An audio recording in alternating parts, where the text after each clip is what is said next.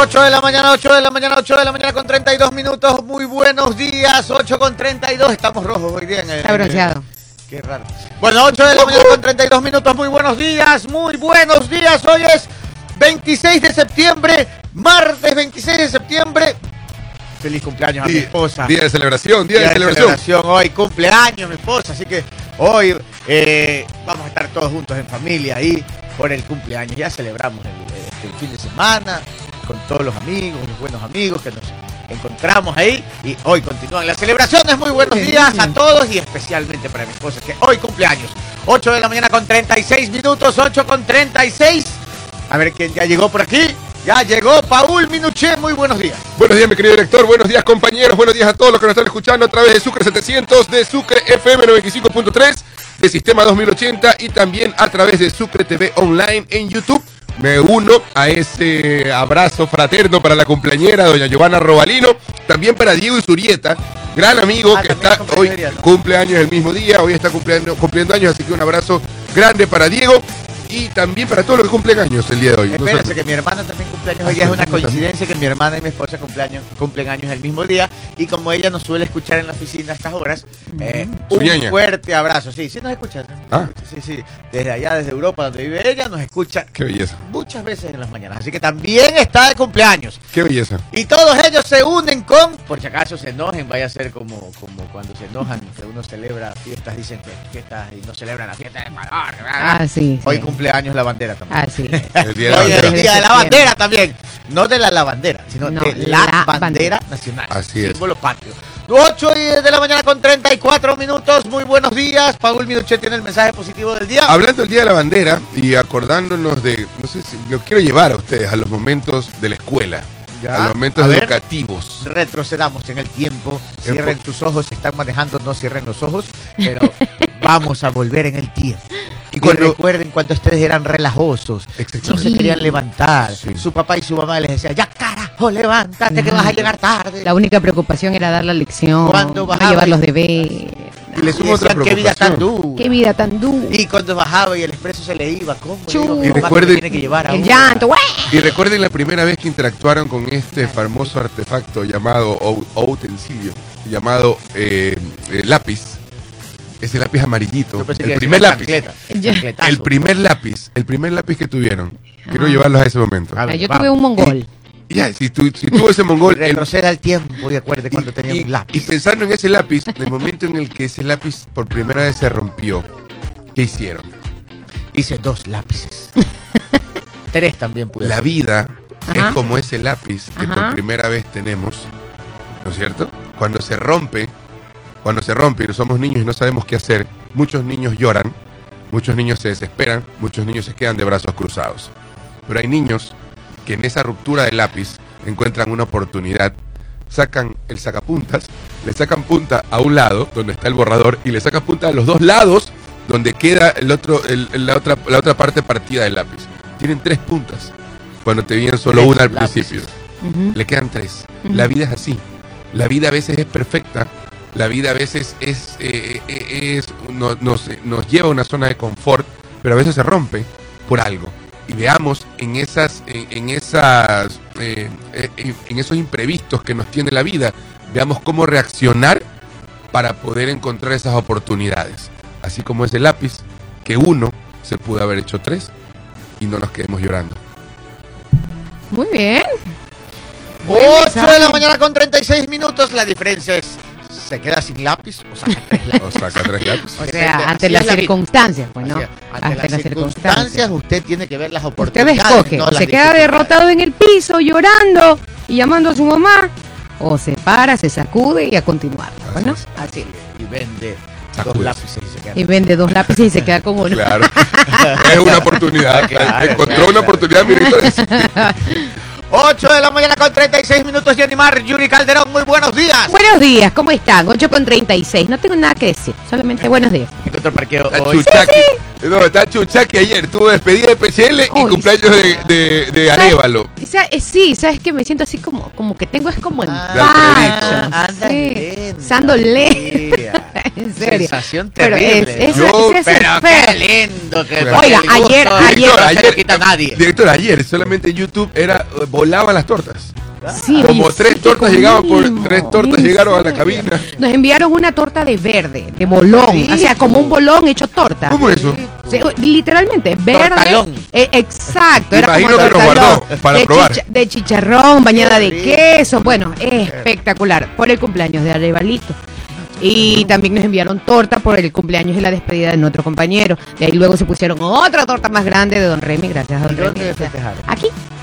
No, ¿Qué? pero- ¿No se enteró nunca? No, Sí, aquí aquí yo estuve de viaje ayer por. Ah, bueno, se lo perdió. Por trabajo, me tuve que ir Sí, a terminar sí, el programa y sí. y hoy día me iba. Ujú. Y por un tema de oficina tuve que cancelar, así que ya estoy aquí. Ajá, Pero, bueno. ¿sabes dónde me tocó a ¿Dónde? ayer? por las costas ecuatorianas. Ay, No, qué Qué belleza. hoy. Eso es decir, vamos a almorzar y decir, ok, frente al mar. Ay, eso es lo, mara- lo más lindo de la vida. No me digan nada más. No quiero herencia. No quiero vacas ni terrenos. Es hora de almuerzo. Y uno ya se imaginaba dónde vamos al almuerzo. Le digo, no, vamos a la playa. Me senté frente al mar. Camarones apanados para, de entradita. Qué un lindo. cevichito de camarón. Puro camarón. Qué belleza. Y al fondo- Oiga, ¿le gusta la ostra? No, ¿No le gusta? Hemos dejado de ser amigos. no, no. Oiga, ¿le gusta el secom? El seco- Oiga, ¿le gusta el seco? sí. Oiga, hay un restaurante colombiano que se, llama Mi Tierra. Ajá. Ecuatoriano, perdón. Mi Se llama tierra. Mi Tierra, sí. Esos manes, el otro día estaba yo tonteando ahí. Cuando veo en internet que tenían una vaina que se llamaba bandera de seco. ¿Ya? Todos Tres los secos, secos. todos los secos, Ah. todos. Una chimbo- un chimburazo de arroz amarillo. Wow. Sí, sí, el seco. ¿Por, por qué el seco va con arroz amarillo? No sé, pero qué rico. Pero sí, ¿no. Es que si te lo, arroz amarillo. es que si Sabe te lo- igual, ¿ah? pero si te ¿O lo no? ponen con arroz blanco no es lo mismo. No, no, tu no. cerebro no funciona Es que igual. esos niveles para mí. Ah, el blanco, sí. el amarillo y el arroz con choclo. es un Claro. es subir un Son Claro, sí, por supuesto. Entonces, este chimborazo de arroz amarillo. Somos expertos en seco el día de hoy. Seco de chivo, seco de chancho y seco Wow, oiga, qué lindo. Qué locura. Bueno, bueno entonces ayer estaba frente al mar. ¿Ya? Me Alerta dieron hora de almuerzo. Me dice, alerta una hora para que vayan corriendo a almorzar y vengan enseguida. Y yo, ya, ya, ya, tranquilos, tranquilos. A la playa. Y en eso ya, pues, me sirven mi ceviche, mis camaroncitos apanados, estaba comiendo cuando en eso de fondo se, se escuchaba en mi media mitad. Este Gabriel. "Chuzo, ¿Será que me pongo irresponsable y me pido una biela aquí? Rey Ruiz de Al fondo. carajo el trabajo. Rey Ruiz Pero yo como tengo fuerza de voluntad, Ajá. Pidió, pero se fue. Dijo, no, mi rey. No, No, te no. quiero escuchar. no pedí No, nada. mi rey. Ah, bueno. que sí, estaba sí. trabajando. Pero... Sí. A ver, amigos oyentes, ustedes tuvieran la misma fuerza de voluntad que yo estar Yo la verdad es que no. Con un cevichito. Yo no podría. No. Yo igual me la tomaba, por ejemplo, pero me iba a trabajar. Sí. No, no me tomé ni una que te Sí, trabajar. 20 para las 9. Ahora sí, Pipo, Bueno. buenos días. Perdón que lo interrumpa, pero el, Joffre Jiménez dice, ¿y el arroz con huevo? Bueno, también, para los gustos, y a todos nos salva un arroz con huevo, sí. Pero con El gafas. arroz con gas. Claro. Dos huevitos. A Ah, este, y, y le, le echa la ensalada de cebollita Ah. y lo revuelve. sa- salsa de, cebolla. Claro, la salsa de cebollita picadita. ahí. ¿En serio? Sí. No, nunca he hecho ¿El Revuelve. eso. arroz con huevo? Claro, yo se le he puesto. Nunca. Lo de otro. Ese- Lo de otro. Él, Es porque que es la misma, es que sabe que a veces es que yo le he contado rapidito, ya para no quitarle rápido. Sí les he contado Alerta que- trompudo. No sé por qué, pero ya uno se vuelve viejo y se pone temático. Sí, y es verdad, es verdad. Entonces yo solo como arroz uno con pescado en la playa. Sí, sí. Sí nos contó. Y aquí al frente. Ah, sí, es verdad, donde Carlitos. Muy ¿ya has bueno. visto que con el arroz con pescado viene con una salsita. Claro, claro, por supuesto. Entonces cuando no quiero, digo, no quiero, pues no quiero, quiero decir en mi casa, no quiero pescado, hágame un huevito frito. Pero está la salsita de cebolla ahí. Ya, ah, con razón. Ah, sí, Ya, pero, pues, o sea, bueno. no es común, pero No es común, pero es bueno. rico. No lo he probado. Además, eh, imagínense el arrocito caliente solo. Ajá. Pero ujú. le echa la salsita del. Oh, es rico. 9 y 41. A ver, 8 y 41. Pipo. perdón. Pipo arroba. Buenos días, buenos días queridos oyentes, buenos días panel. Oiga, el fin de semana, el domingo, estuve en la Feria del Libro de Ah, Guayaquil. Sí, Ah, un, poquito tarde para hacer el anuncio porque ya se acabó, pero Sí. recomendado para el próximo año. 30 mil 30.000 personas llegaron al- al- a la Feria del Libro este año En el centro de convenciones. en el centro de convenciones. Hubo, estuvo Jaime Bailey ex- en una Ah, conferencia con Jaime sí. Bailey y estuvo Agustín Laje. Yo- Laje. Yo, fui a, a la de Agustín Laje, súper chévere. Entonces, re- recomendada la Feria del Libro. Yo pensé que aquí en Guayaquil no, no iba a ir mucha gente, pero Qué feo, amigo. me Pipo. equivoqué. Qué feo, amigo. Juzgué muy rápido. Qué feo esos amigos, qué, qué feo esos amigos que se van a los eventos vacancísimos y regresan. Oye, les recomiendo. ¿Y qué? ¿Ya pasó por el fin de semana? ¿Y por qué no avisó antes para poder ir con usted? Pregunto. Para la próxima. Para Por la favor, próxima. comparta. Pero Ya súper recomendada la. Feria del Libro. Y ya, ya concluyó. Pues. Ya concluyó, era solo dos días. ¿Y Laje, ¿Y Laje de qué habló?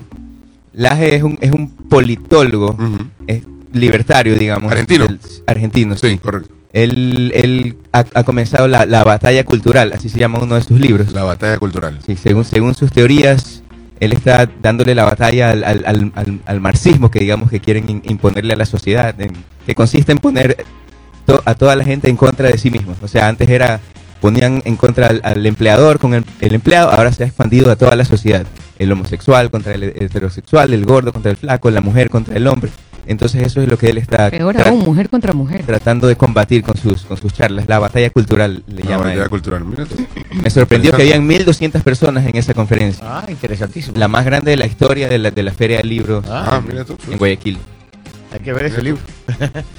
9.43, ahora sí, Pipo, mándese la Pipo fábula del día de hoy. Hay una fábula para esos que les gusta tomarse su cafecito en las mañanas. Yo. Me, me incluyo yo. Sí, sí. La fábula de, de la taza del café. A ver. Al parecer, Se me Auspicia perdió Café mi Gardela. sí sabe, ¿no? Auspicia Sí. Café Se le Gardela. perdió su taza. Sí, la, que aquí. La del carro, no sé dónde la he dejado, pero... Ah, la que siempre la que trae. siempre traía, Sí, por eso es sí. que no tomo café hace dos Mm. meses.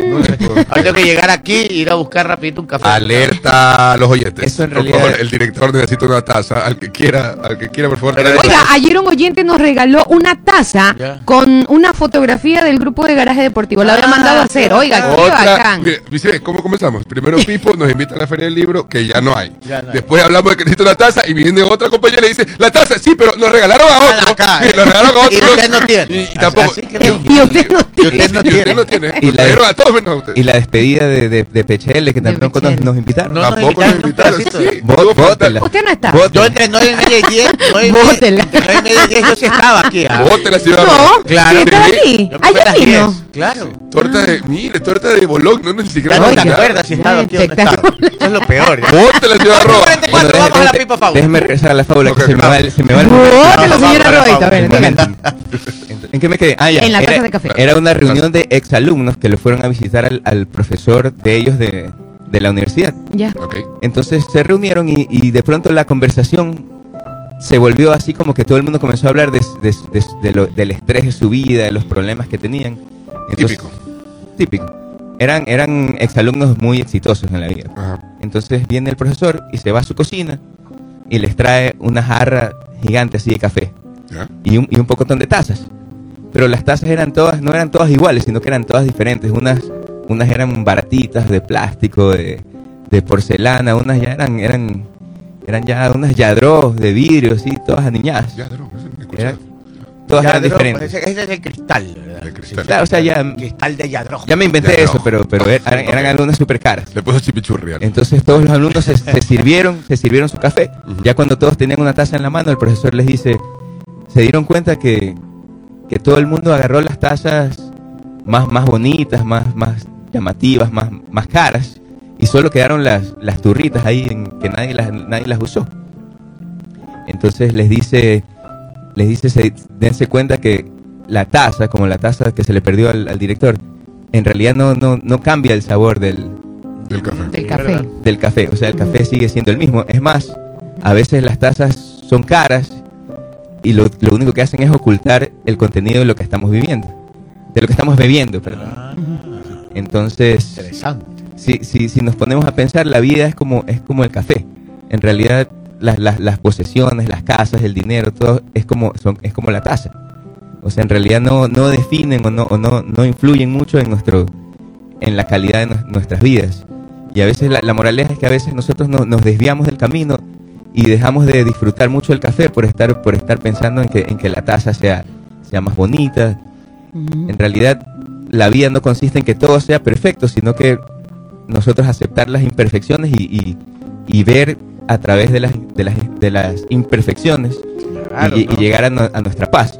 Y la paz en realidad no, no se define por lo que tengamos, los carros, las casas, sino que la paz está dentro de nosotros. Muy buena pipofábula del Sí, día de hoy. Así es. que sí. Y Disfrutar de aquí la se vida. rompió una taza y cada cual a dar las noticias. A ver, este, y de verdad sí necesito un café. Me estoy durmiendo, ¿ah? Pero aquí tengo que ponerle ganas. Y con esto que me han dicho café, arrancamos las noticias. Vamos con información. 8 de la mañana con 47 minutos. Buenos días, Pito Loco. Buenos días, Pito. Cierto, me había olvidado otra Bueno, vez. sí, así todo. Buenos días. Buenos días, están en vacaciones. Stalin Vacaciones no ha venido. Ah, no ha venido. No, ¿Qué si alguien conoce el paradero de Stalin Vacaciones de Gato, por favor comunicarse con esta estación radial. Bueno, no Stalin. Vacaciones no ha mandado ni un mensaje. Este chico hace lo que le da la gana. Vótelo, señora Cree Roberto. que se manda sol. Así es. Vamos con información. 8 de la mañana con 47 minutos. El IES advierte decreto ley de Lazo puede afectar sus finanzas. El Instituto Ecuatoriano de Seguridad Social puso reparos al decreto de ley del presidente Guillermo Lazo que incluye una disposición para eliminar el pago de intereses de la deuda del Estado con la Seguridad Social. La propuesta es parte del decreto de ley para el equilibrio, organización y transparencia de las finanzas públicas enviado por el Ejecutivo a la Corte Constitucional el 5 de agosto del 2023. La norma plantea una serie de medidas para bajar el gasto del Estado, entre ellas la condonación de los intereses acumulados por el no pago del aporte del Estado para pensiones de jubilación del IES. Para el IES implicaría perder el derecho de cobro a 1.042 millones de dólares solamente en intereses por deuda que mantiene el Estado por el 40% para el pago de pensiones de los jubilados a partir de enero del 2012. 8,48. 8 con 48. Esta noticia también tiene otro componente. Lo que pasa es que el presidente de la República ha hecho un decreto para bajar el gasto del Estado.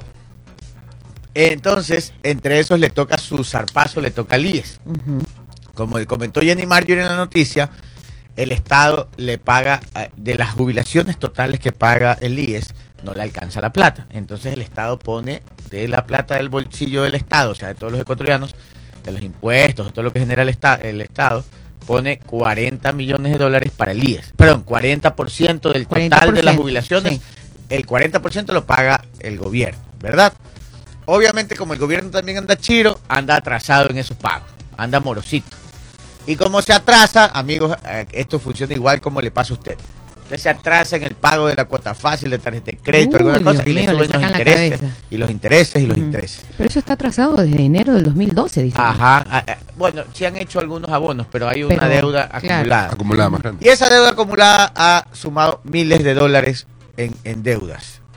Entonces, resulta que en este momento eso es solo el rubro de intereses, dicen que es casi mil millones. 1.042 millones solo en interés. Entonces el IES dice, a ver, ese decreto no me conviene porque quiere decir que el IES va a perder mil millones. Claro. Hijo de pato, que es bastante. Bastante plata. Y no solo eso. Si usted pensaba que eso era bastante, espérese a escuchar esto.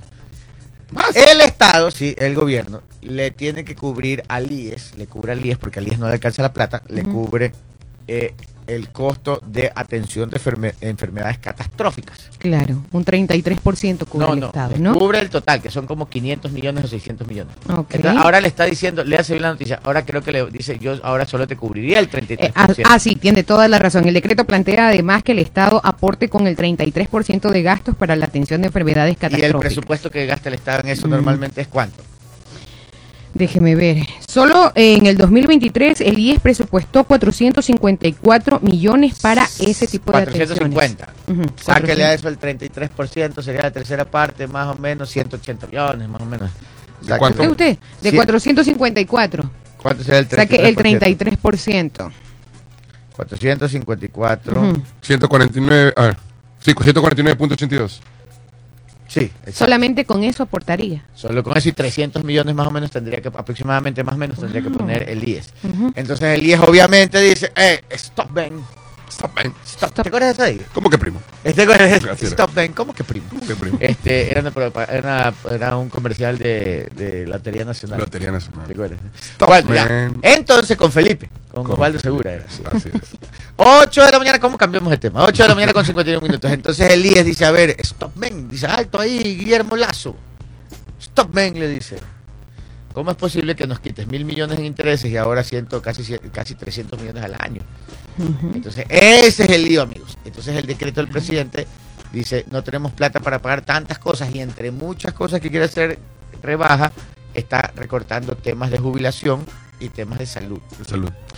Así es, Pero por ahí cosa va. que no debería ir por O ahí por ahí no va el recorte, recorte a... otras cosas. Es que si el Estado tiene que garantizar algo, es salud y educación. Claro, por Salud educación y seguridad. imagínese el impacto para las personas con enfermedades catastróficas, o sea, es terrible. Oiga, yo tengo un realmente terrible. Aquí, aquí en este momento, aquí en el, en el YouTube hay muchísimos amigos que están viviendo en Europa, en Estados Unidos. Estados Unidos es fregado, Estados Unidos es bien difícil porque allá sí usted tiene que pagar el seguro médico y es una barbaridad y es carísimo. Pero Bueno, en cambio pero- en Europa. Ah. En Canadá te iba a decir también, en Canadá los impuestos son altos para pagar. eh. es que no estoy hablando de impuestos, no confundamos las cosas. Ya. En Estados Unidos usted paga impuestos, pero aparte tiene que tener su seguro médico privado y cuesta una fortuna. Ah. Cambio en Canadá o, Eu- o Europa, usted trabaja, aporta su seguridad y tiene, tiene cubiertos salud y educación y seguridad. pues. ¿Y qué nivel? Allá usted no tiene que andar como aquí en Guayaquil, que cada tres cuadras tiene que andar poniendo rejas y hacer privada la calle. Claro. Así Y después es. vienen locos como el, el- el este de, de los ceibos al querer romper las puertas y hasta que después le dé un cascarazo ¡ay, y se va corriendo. Ya, este, no, ya les voy a poner el video, genial. Este, 8 con 53. Entonces, por último, usted, mire, en, creo que en Europa, no sé, eh, no sé si en Italia, a ver a los amigos que me están escuchando si me corrigen, pero no sé si en Italia, por ejemplo, los impuestos llegan a 40, 45% de sus ingresos.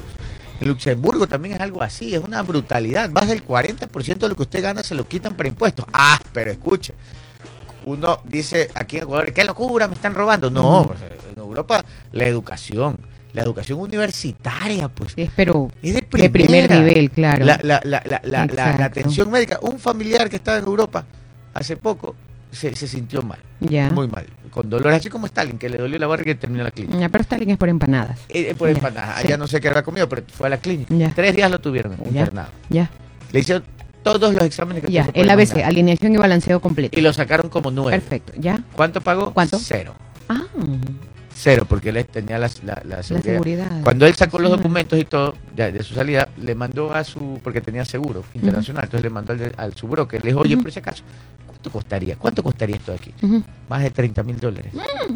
Todo cubierto porque él ya se, ya está aportando la seguridad social de allá. Guau. Pero entonces usted dice, ya, se me llena el 40%, pero no tengo que preocuparme nunca más ni de salud ni de educación. ¿Qué, qué nivel ¿Qué de nivel? salud? No? ¿Qué nivel? Como que usted vaya aquí a una clínica privada. Totalmente. ¿Qué nivel de educación? Como que usted vaya a estudiar aquí a una universidad privada. ¿Y qué Qué seguridad? diferencia también. ¿Qué seguridad? Usted puede caminar por las calles con el celular en la mano, hablando por teléfono y, un- y si quiere se pone reloj y cadena. Ay, En Francia es el 55.6%. De, de, de- impuesto de rentas a los trabajadores. Imagínese. Sería- En España, en España es el 45, en Alemania el 47.5, en Reino Unido 47.7, Ahí está. en Francia 56, 55.6, en Italia 55, 52.2. Yo tenía un amigo español que lo ¡Hostia! estábamos conversando y me decía, es que yo me quisiera venir a vivir acá a América Latina. ¿Y por qué? Dice, porque en Europa los impuestos me matan. Le digo, sí, pero aquí te mata aquí en la medicina o te matan en la calle robando. Entonces, Te digo, matan los impuestos, pero te matan en la calle. Una con otra, una con otra. No, nada es perfecto, pero en todo caso les quería comentar eso porque yo sé que aquí hay mucha gente que conoce el tema porque yo afuera, estaba aquí, otros tienen familiares afuera, pero hay otros que no conocen muy bien el tema. Miren el dato de mi noche. Si aquí nos quejamos por los impuestos, claro, que aquí nos quejamos, uno paga impuestos. Pero es que no paga- ves nada, pues, o sea, Aquí no, aquí no, no vemos, la salud es paupérrima, la educación da tristeza para nuestros niños, entonces así Hay que como- pagar escuela ¿cómo privada. querer- ¿Cómo querer aportar? Exacto. Y, y salud privada. Tienes que pagar seguro médico. Sí, Tienes que pagar escuelas privadas. Y encima vives en una ciudad en la que pagas alícuota para que te den seguridad. Así es. Y aparte pagas impuestos que supuestamente te iban a dar salud, educación y seguridad y no Claro. te dan nada. Entonces sí da coraje, ¿no? 8 y 56, bueno. Repagando se llama, no es recalculando, Sí, repagando, repagando. repagando. Vamos a la siguiente noticia. Más información, 8 de la mañana con 56 minutos. Venezuela coordina con. Ecuador la búsqueda de fugitivos del tren de Aragua.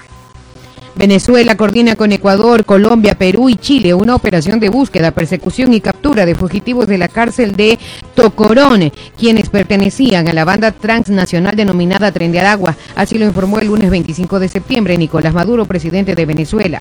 La prisión, ubicada en el norte del país caribeño, fue intervenida la semana pasada, lo que provocó la fuga de varios presos. Hemos coordinado con los gobiernos de Colombia, Ecuador, Perú y Chile para que la operación de búsqueda, persecución y captura contra esos criminales sea internacional dijo en su programa semanal Con Maduro Más, transmitido por el canal estatal VTV. Con Maduro más. Con Maduro Más, o sea, hay un más, no sé, será plus o qué. Más Maduro para ti. Sí, más Maduro, bueno.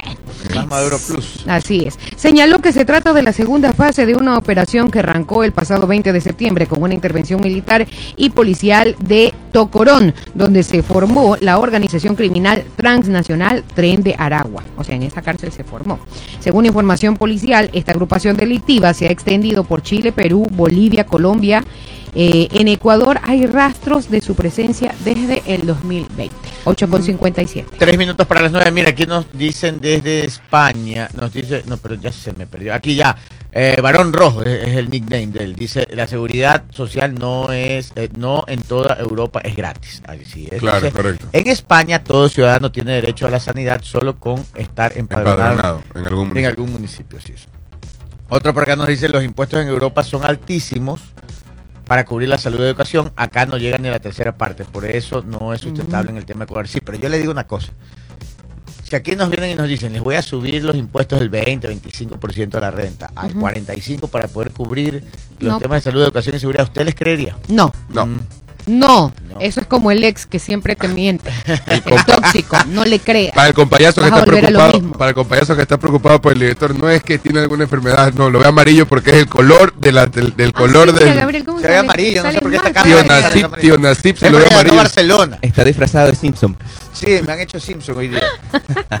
Bueno, llegó el café para todos. Qué belleza. Llegó el café para todos. Oiga, que están pendientes aquí los oyentes. Nos trajeron un cafecito. Nos trajo a todos café. No, ya que le trajeron a Jenny Marjorie. No, a usted. Bótalo. Ah, gracias. Ay. Está viendo Jenny Marjorie. Sí, cree que solo usted le envía. también, claro, normal. Ya no lo bote. Esto de aquí Ya- viene de. Esto mandó Carlitos. Carlitos Borja, gracias, me mandó un Gracias, café. Carlitos, Mira qué lindo, Carlito. radio. Faltan tres. gracias. Faltan tres, Faltan Carlitos. tres. Faltan tres, Carlitos. Faltan tres. Eh, ya, nueve- va- falta un minuto para las nueve. Sí. Eh, tren de Aragua. Tren del agua. Sí. Comentemos dos minutitos, Paul. Perú. Perú está ofreciendo 132 mil dólares, medio millón de soles, por el cabecilla de la banda Tren de Aragua. El venezolano Héctor Guerrero, alias Niño Guerrero, fue incluido en el programa de recompensas de la policía peruana. El día de ayer lo anunció el gobierno peruano. 132 mil dólares, medio millón de soles por el, el que dé el paradero de eh, Héctor Guerrero, alias Niño Guerrero. Miren, lo que pasa, este dato no lo tengo exacto, pero les voy a contar lo que más o menos me he enterado. Ya investigué un poco. A ver, Solo tengo un vacío en la historia, pero, pero, pero sí la puedo contar. tengo un vacío. Parece que ha habido en Venezuela, no sé si fue en Venezuela, en. Perú. En Perú hubo un reporte donde hicieron el reportaje de que el líder de Tren de Aragua en Perú ordenaba todo vía audios de WhatsApp, asesinatos, amedrentamiento, cobre vacunas, todo, desde una cárcel. Este era el líder del Tren de Aragua en Perú. El líder máximo del Tren de Aragua, el niño que, el niño, Niño Guerrero. Niño Niño Guerrero. Guerrero. Este es el duro de todos los Sí. duros. Y Apellido este- Guerrero él. A Guerrero.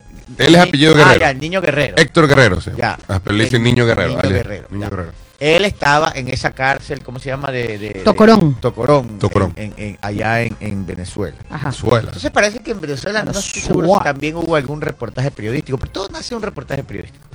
Entonces Maduro Plus, que Star- es más Maduro, Es Maduro Plus, por ejemplo, porque es como Star Plus. no Ah, se dice sí. Star Plus, sino Star Plus. Star Plus. Maduro Plus. Entonces Maduro, que tiene un programa que se llama Maduro Más, o Más Maduro, no sé cómo se llamará, pero bueno, ahí ha explotado y ha ordenado la intervención de la cárcel. Y les ha dado con todo el tren de Aragua porque todos sabían dónde se manejaba el tren de Aragua, en una cárcel, y ahí Claro. se manejaba todo. Entonces les ha entrado Maduro, les ha mandado a todos los militares, policías y los ha desbaratado, los- les ha dado con todo. Pero como estos señores del tren de Aragua mandaban a esa cárcel, se enteraron antes que Maduro medio estaba refunfuñando, ya sabían que iban a llegar. Ya, ellos saben Entonces, primero. que- Como el señor mandaba de la cárcel, cogió a un grupo de su gente y dijo, permiso, me la saco. Y salió como dueño de casa y desapareció. Y después llegó Maduro con toda su gente a intervenir. Según Maduro, según él, Según ya él, sí. desbarató el tren de Aragua, ya no existe, según él. ¡Ay, qué lo lindo! dudo, lo dudo. Gracias. bueno, ¿Cómo se, no, se nos había ocurrido vale. antes, vale? Entonces, vale. ahora como a Maduro se le escapó el niño guerrero, porque él creo que todavía no terminaba de dar la orden de intervenir en las cárceles, el niño guerrero ya sabía, cogió a su gente, salió como dueño de casa de la cárcel y huyó con un grupo de su gente. Entonces hay alerta en Venezuela, Colombia, Ecuador y Chile. Perú. Perú, y Perú. Todos esos países se han puesto en alerta y están atentos para encontrar al niño guerrero y sus secuaces. ¿Quieres saber quién es el niño guerrero? Cuénteme, antes para terminar. Ya. Entonces, ahí viene Perú y pone la recompensa que dice Paul. Ecuador dice que aquí no funciona el tren de Aragua. Hay uno, Ahí hay uno que otro tentáculo, así como que quiere Sí. ingresar aquí. Y Zapata dice que aquí no ha ingresado con fuerza, lo cual no es tan alejado de la realidad porque tengo entendido que, según los chismes que dan, aquí hay bandas muy poderosas. ¿Qué será? ¿Mucho más fuertes que ellos? Aquí. Más, Aquí, más. pues. Ajá, claro, entonces claro. no los, Los han dejado, no- los han bloqueado. No, que- no, no me hace sentir feliz eso. Entonces el niño guerrero anda, no saben si está en eh, Venezuela, Colombia, Ecuador, Perú Chile y cinco países andan en alerta máxima porque el niño guerrero anda suelto. Ahora sí, ¿quién es el niño guerrero? A ver, eh, eh, ¿quién es el niño guerrero y por qué se lo busca? Esto es lo que se conoce sobre el temido cabecilla de la organización criminal con tentáculos en Ecuador. Catalogado como uno de los criminales más peligrosos de Venezuela, Héctor Guerrero Flores lidera el Tren de Aragua, el mayor grupo de crimen organizado del país y uno de los más sangrientos de, la, de América Latina. Guerrero ya controlaba la banda desde la cárcel de Tocorón en Venezuela, como aún lo hace otro cabe- cabecilla. Eh, el otro cabecilla se llama alias Mamuts pero desde una prisión en Perú. El paradero de Guerrero es desconocido y se presume que intenta ingresar a uno de los países de la región, incluyendo Ecuador. El nombre completo de este criminal, ya lo mencionamos, Héctor Rustenford Guerrero Flores. Tiene apellido Así europeo. De 39 años, nacido en Maracay, capital del estado de Aragua, centro de Venezuela. Maracay. Ingresó al mundo criminal en el 2000, primero como gatillero o sicario y luego incursionó en el tráfico de drogas y posteriormente de migrantes. En el 2018 fue condenado a 17 años de cárcel por distintos delitos como homicidio, usurpación de identidad, entre otros. Pero la cárcel ha sido solo la catapulta para perfeccionar el tren de Aragua y expandir la organización a otros países de la región, valiéndose inicialmente del éxodo de venezolanos. En la prisión de Tocorón vivía como un rey y nadie podía entrar sin su permiso hasta el pasado 20 de septiembre cuando las autoridades venezolanas intervinieron el penal. 9 con 4. Nueve con cuatro. Y ese es el niño guerrero. Ah, Mire, mire usted, y ojo, para, para película. ¿ah? ojo con lo que Cinco países preocupados. Ya habrán chequeado por allá por New York, en Times Square. Mínimo allá. una- unas fichas que se Mínimo, y mínimo están, mínimo están viendo para acá hacia el sur y mínimo anda por el Darién ya entrando a Estados Unidos. Exacto, sí, es la verdad. ¿Qué darían? Eso, eso Pero miren lo, que, miren lo que dice la noticia, que se aprovechó de, de la migración venezolana para mover también a su A gente su- a sus a, diferentes, a Ajá. diferentes partes Es del... como un tablero de ajedrez, ¿no? Ujú. Ujú. Él mueve a sus peones. Oiga, dice que Gutan Far no es apellido, es el, el No, no, es el nombre. El nombre. Lo dije, lo como- Como un dije. día conocí aquí a un flaco que trabajó aquí. y dice, ¿Cómo te llamas? Henry Ford. Digo, ¿en serio? ¿Y eres Ford? Me dice, no, es mi segundo nombre. Ah, no, saca de aquí. Carlos Arias me dice. Rustenford Guerrero Flores, así se llama.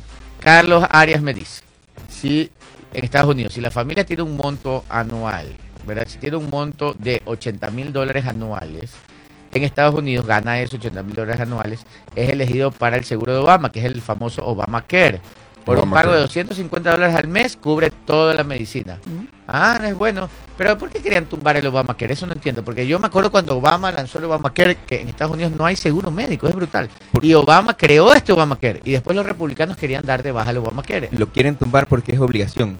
Y, Claro, por obligación. ah, Te obligación. están obligando a comprar un servicio que, que mucha gente no la quiere. O sea, si tú no, si tú no, no pagas por ese seguro, al final del, del año te, te cobran, te cobran una multa. Te cobran una multa. Pero disculpe. Y al principio fue, lo que pasa es que al principio, hasta que pero lo si no tiene instauraron, seguro es peor, pues.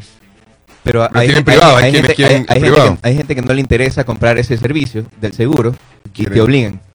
¿Y qué seguro tiene? Ninguno. privado.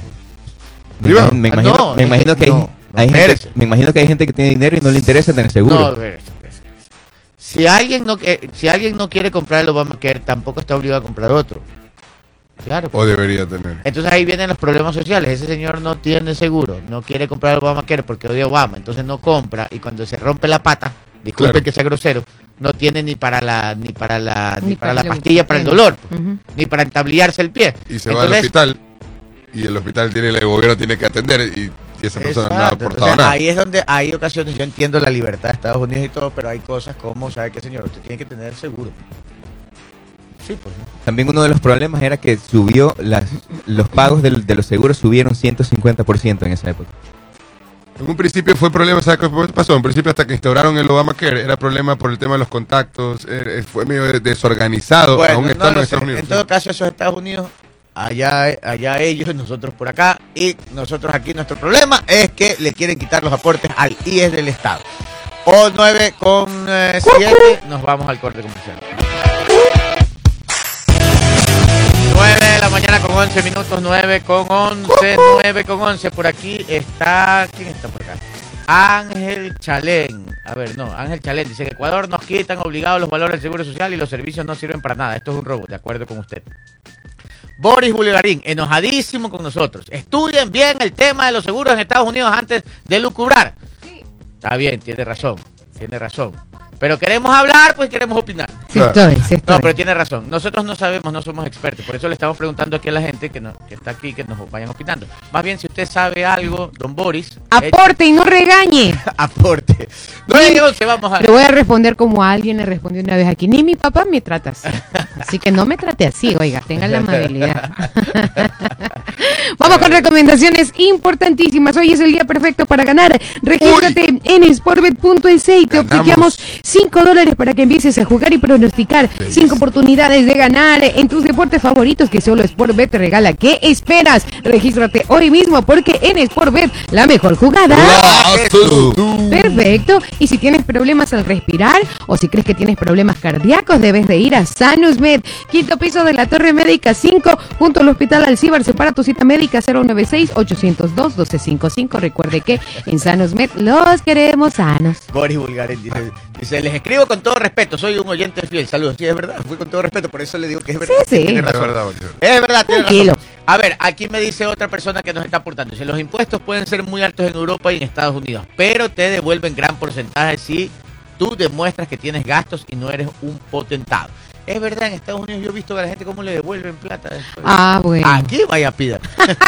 Aquí dice el adagio popular, lagarto que traga no Javier, vomita. Javier Daza nos pide que le enviemos un saludo para la banderada del pabellón nacional. ¡Qué lindo! No, Ciara, Ciara, Ciara Macías del Colegio San Joaquín de Sa- y Santa Ana. Qué que recibe hoy la bonito. investidura. Qué belleza. Para todos esos abanderados, Felicitaciones. Eso escoltas, es, claro, un reconocimiento a su esfuerzo. mi gremio. Para mi gremio, ¿Usted, usted fue abanderado? ¿cómo? ¿Qué fuiste tú? No llegué a ser Fue abanderado. vago. fuiste? Vago fue. Escolta. Ah, fuiste escolta. Porque me retiraron del colegio. Ah, Justo de quinto a sexto iba a llevar la bandera en sexto y pasaron problemas en el colegio y me tuvieron que retirar. Me cambiaron de colegio y como llegué en sexto al, al otro colegio me dijeron, era un colegio católico, se dieron cuenta de que uno era buen muchacho y que era, tenía buenas notas y dijeron, ¿sabes qué? A pesar de que esté solo un año, le vamos a dar a usted la, la- la bandera del colegio. Le digo, ok, está bien, yo estaba guacharito y ya. ¿Y Yo- usted qué fue? Yo fui escolta en la escuela. En la escuela. Ya en el colegio ya no di. O sea que yo era vago en el colegio. Ajá. Pero ya donde de verdad ya empecé a estudiar fue ya de En la universidad. en la universidad, sí. Sí, sí. Me fue mal. A mí me fue mal en primer año en universidad. ¿Por qué? Me fue mal, me fue súper mal en, en- en vago. O sea, se estaba, estaba usted en el proceso de la joda, yo, adaptarse. En la joda, porque el colegio, mi colegio era Centro Vacacional La Moderna. Un fuerte abrazo. Tengo entendido que han cambiado mucho y ahora sí se estudia ahí.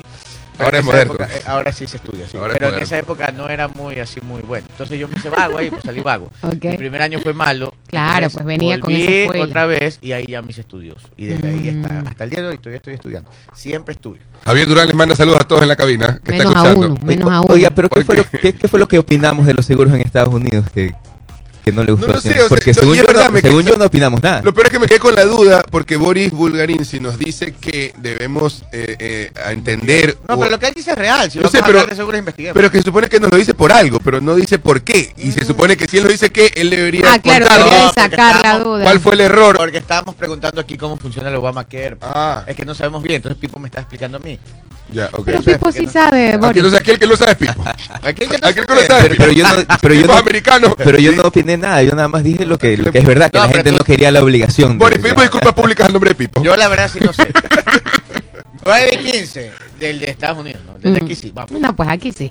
Eh, 9 de la mañana con 15 minutos, la elección del Contralor se reanuda por disposición judicial. Ajá. La designación del nuevo Contralor, Contralor General del Estado continuará desde la prueba escrita. El juez Jorge Medina revocó la medida cautelar con la que se había suspendido el proceso. El 14 de septiembre del 2023, Jennifer Díaz planteó una acción de protección en contra de Allen Vera, presidente del Consejo de Participación Ciudadana y Control Social, alegando violación de sus derechos en el concurso para la Contraloría General del Estado. Ese mismo día, Medina, juez de Bucay, en Guayas, aceptó el trámite eh, en esa acción y convocó a la audiencia de sustitución para el 26 de septiembre, pero además dispuso la medida cautelar de la suspensión del concurso. Sin embargo, el 25 de septiembre a las 12 del día, a un día de la audiencia, Díaz presentó un oficio de desestimiento de la acción. Por esta razón, tres horas y media después de la recepción de ese escrito, el juez Medina dispuso el archivo de la causa. Además, revocó la medida cautelar de suspensión, por lo que el concurso seguirá. 9 de la mañana con 16 minutos. Queremos Contralor. Queremos Contralor. A, a ver, Si estamos todos. miren, Sí. miren esto de aquí. Cuéntenos. Ya, el pitote estaba ahí. Esto sí es un lío. Pero póngame música chidato. Concha, le O sea, vale. que está bueno. Este, esta es una novela, todos los días sale un capítulo nuevo. Un saludo para que nos está reproduciendo por Maduro TV Plus. Vamos, resulta Resulta que... Resulta. que ustedes saben que uno de los participantes puso una medida cautelar para, para frenar el concurso para elegir el contralor.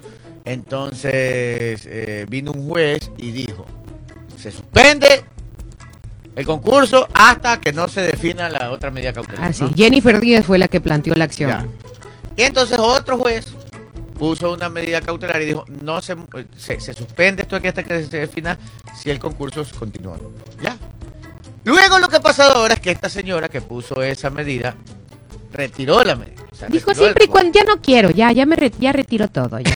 Así, exactamente. Sí, ya se me quitaron las ganas. Ya se me quitaron las ganas. Sí. Entonces dijo, ya no. Entonces el otro juez que había suspendido dijo, bueno, como ya no hay ese pedido, entonces yo también quito el mío. Y continúa el concurso. Ya, entonces el concurso arranca otra vez. Ajá. ¿Desde dónde arranca? Ahorita viene el examen escrito que vale 50 puntos, donde hay, sabemos que hay 2.000 preguntas y de esas le van a coger al azar 50. Ujú. Y los señores tienen que responder, cada pregunta vale un punto, son 50 puntos. Y los otros, en total sobre 100, ¿no? Y los otros 50 fueron experiencia laboral, conocimiento académico, etcétera, etcétera. Correcto. Ya, eso ya está calificado. Arranca, como decir ahorita, van desde la segunda parte. Así es. Ya. ¿Dónde está el meollo del asunto, señores? Ayer fueron las comparecencias. Pues. Allen. Berbera y todos los Ah. consejeros de participación ciudadana, que son los que tienen que elegir contralor, estuvieron ayer en la Corte Constitucional, que los llamó, Fueron todos. le dijo, vengan acá chiquitos, mijitos, muchachitos, Papito. párense aquí, dice, dígame usted, Papito. ¿cómo es eso que quiere andar analizando lo que esta Corte Constitucional hace y cómo es eso que usted quiere tumbar a la fiscal Diana Salazar? No, dijo. Yo no quiero. ¿Cómo? Yo- No, ya no es broma. Ujú. Yo no he dicho. Este, entonces eh, le preguntan eso, ¿no? Y Allen Berber dice, no, dice, lo que pasa es que mi papá y yo hicimos un libro. Nadie le ha preguntado de su papá y usted. Dígame, usted quería. Todo fuerte, ¿ah? Ya, Lo claro. cogieron y él, y él, un portadito, oiga, peor que cuando Kiko se vestía de gala. ¿Se acuerda cuando Kiko se vestía de gala? Ya, ah, peor, ese es un, y se cogía con la saliva, se- con la saliva, se- con la saliva se acomodaba. Se la- peinaba las cejas. Peor que el meme del Chihuahua. Ya. ¿Se ha visto el meme del Chihuahua? El ¿Cuál? Está enojado Chihuahua. cuando está... Ah, claro, claro. sí. Usted sabe que Allen Berbera estaba enojadísimo. Sí, Vamos claro. a hacer una veeduría, van a revisar Claro. las actuaciones atroces, decía. Y entre esos metió el saco la Corte Constitucional. Claro. Y por el otro lado, vamos a revisar la tesis de la fiscal. Que dice. Claro. Pero enojadísimo. Sí, enojadísimo. Ah, Energúmeno, energúmeno. Ayer estaba en el banquillo de los acusados. Hola. Un pan de Dios. Pero no entiendo por qué se ha armado todo esto. Claro. Si yo no hice nada. Sí, yo no hice nada. Bueno, Jamás.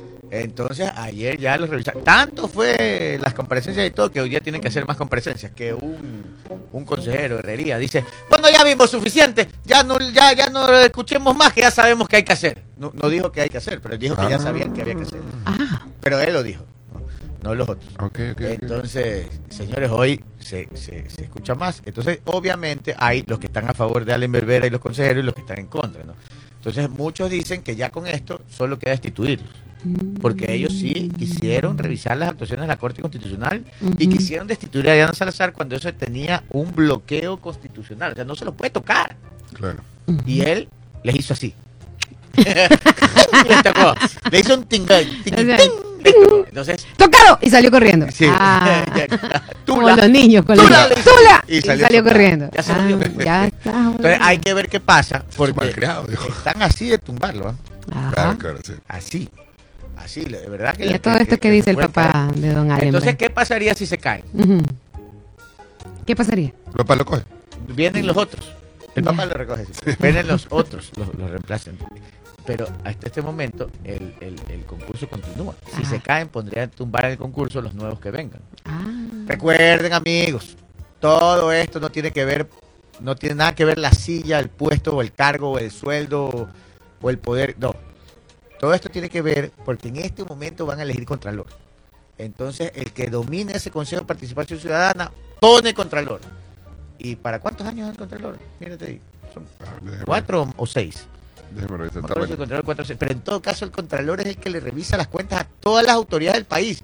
En algunos casos tiene hasta poder de destitución de algunas autoridades. Ay, Entonces, ay, ay. calculen el poder total que se está peleando ahí. Gran poder.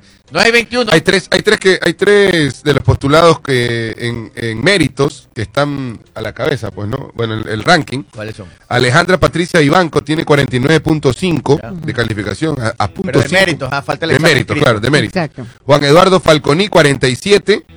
Y ahí está en el tercer lugar empatado con 45.5 Javier Mauricio Torres y Humberto Rodrigo Barreiros.